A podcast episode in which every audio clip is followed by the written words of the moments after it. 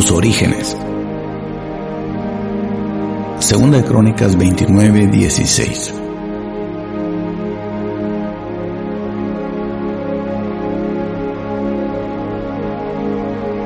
Entraron los sacerdotes al interior de la casa del Señor para limpiarla, y sacaron al atrio de la casa del Señor todas las cosas inmundas que hallaron en el templo del Señor.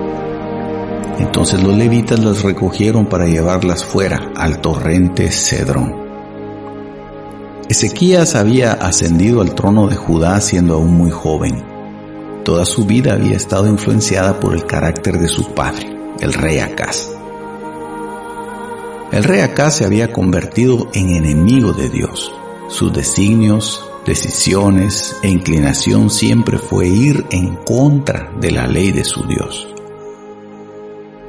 Su corazón llegó a estar completamente separado del Dios vivo y por el contrario se había apegado más a los dioses cananeos. Todas las actividades de Acaz giraban alrededor de la idolatría y el tributo a dioses extraños. Solía incensar en los lugares paganos manteniendo un fanatismo religioso a tal extremo que adoraba aún a aquellos dioses damasenos que a él mismo le habían provocado la ruina. Bajo este ambiente había crecido Ezequías viviendo en una casa en donde lo menos que se hacía era buscar al verdadero Dios de Israel, lo más probable era que él mismo siguiera el camino de su padre, adorando y sirviendo a los Baales.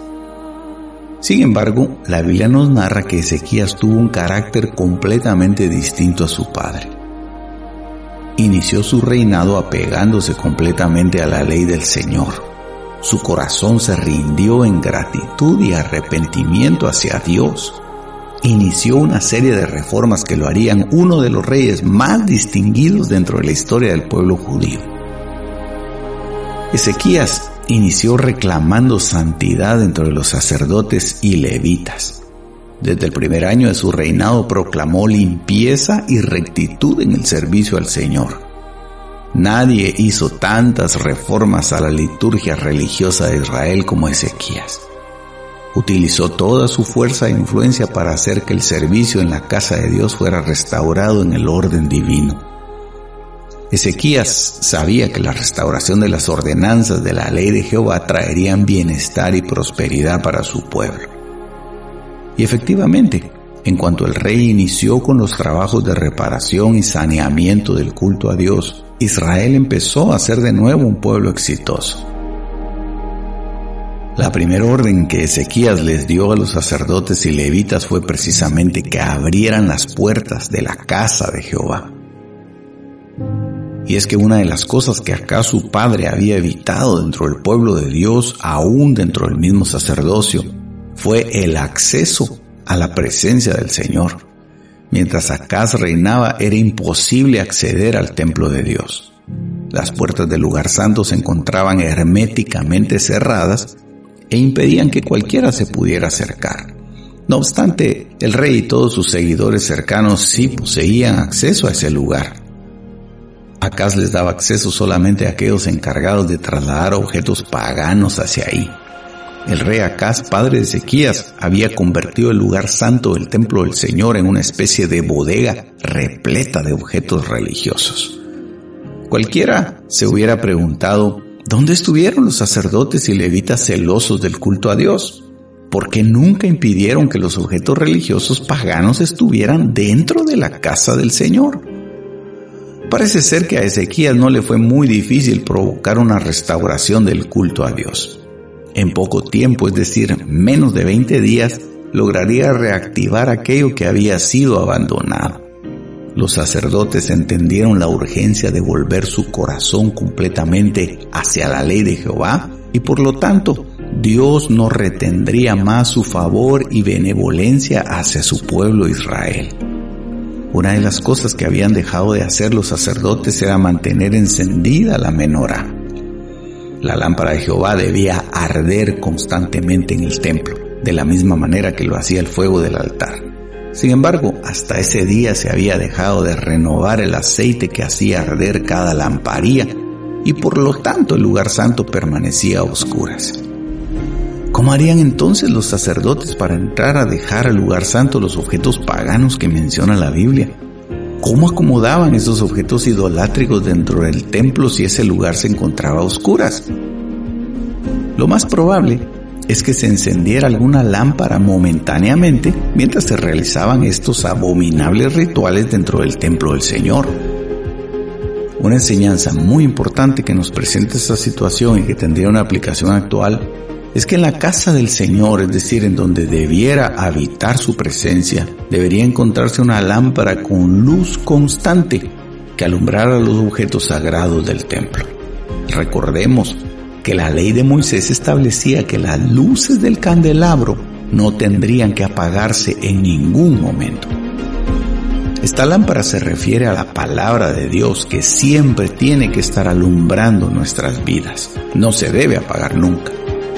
Ahora bien, nosotros como hijos de Dios y principalmente aquellos ministros llamados al servicio del altar, no deberíamos permitir que el fuego de nuestra lámpara se apagara nunca.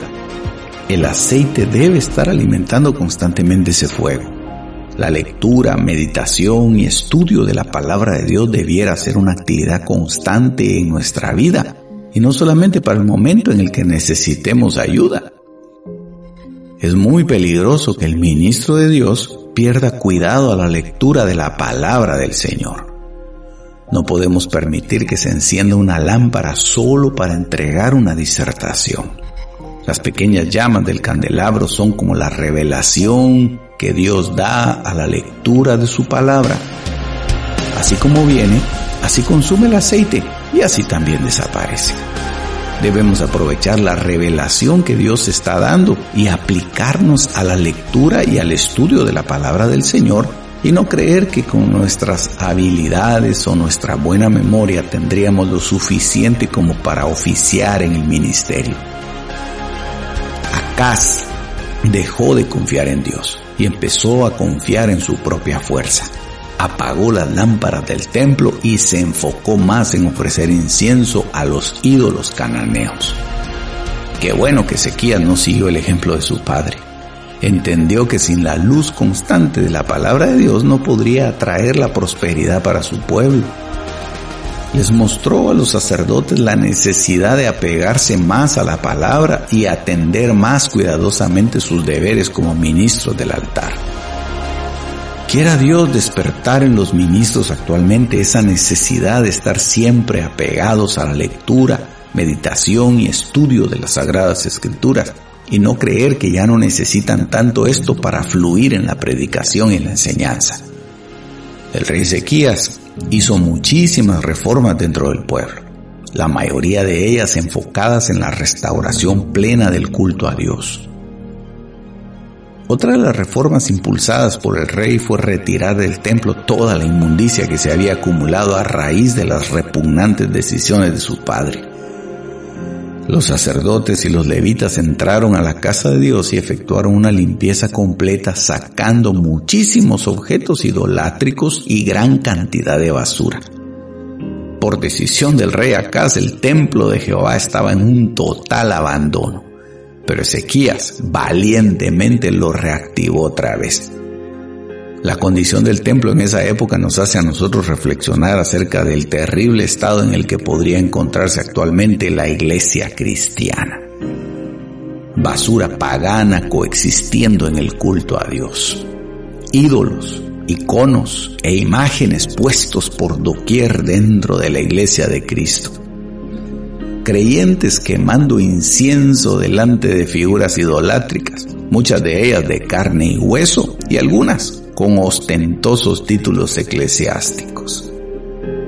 Liturgias y rituales inventados por los hombres para satisfacer su religiosa morbosidad. Mandamientos humanos con absurdas prohibiciones.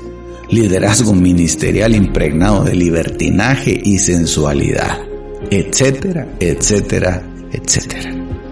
No obstante sus orígenes, Ezequías fue un rey que nos dejó una gran enseñanza y ejemplo para la iglesia cristiana moderna. Las reformas de Ezequías trajeron una gran reactivación del culto a Dios dentro del pueblo de Israel y los pasos que tomó para lograr que Israel volviera a ser la nación próspera y victoriosa que Dios esperaba es una gran lección para nosotros, ya que es así precisamente como empezaron los grandes avivamientos en la historia de la iglesia. Y si en este tiempo nosotros como ministros de Dios necesitamos que haya un gran despertar dentro del cuerpo de Cristo, bien haríamos en replicar cada una de las cosas que Ezequías hizo y así provocar que el avivamiento de la iglesia sea una maravillosa realidad en este tiempo. Nuestros orígenes, tal como sucedió con Ezequías, no siempre van a definir nuestro futuro, y mucho menos serán una justificación para no hacer lo correcto delante de los ojos del Señor.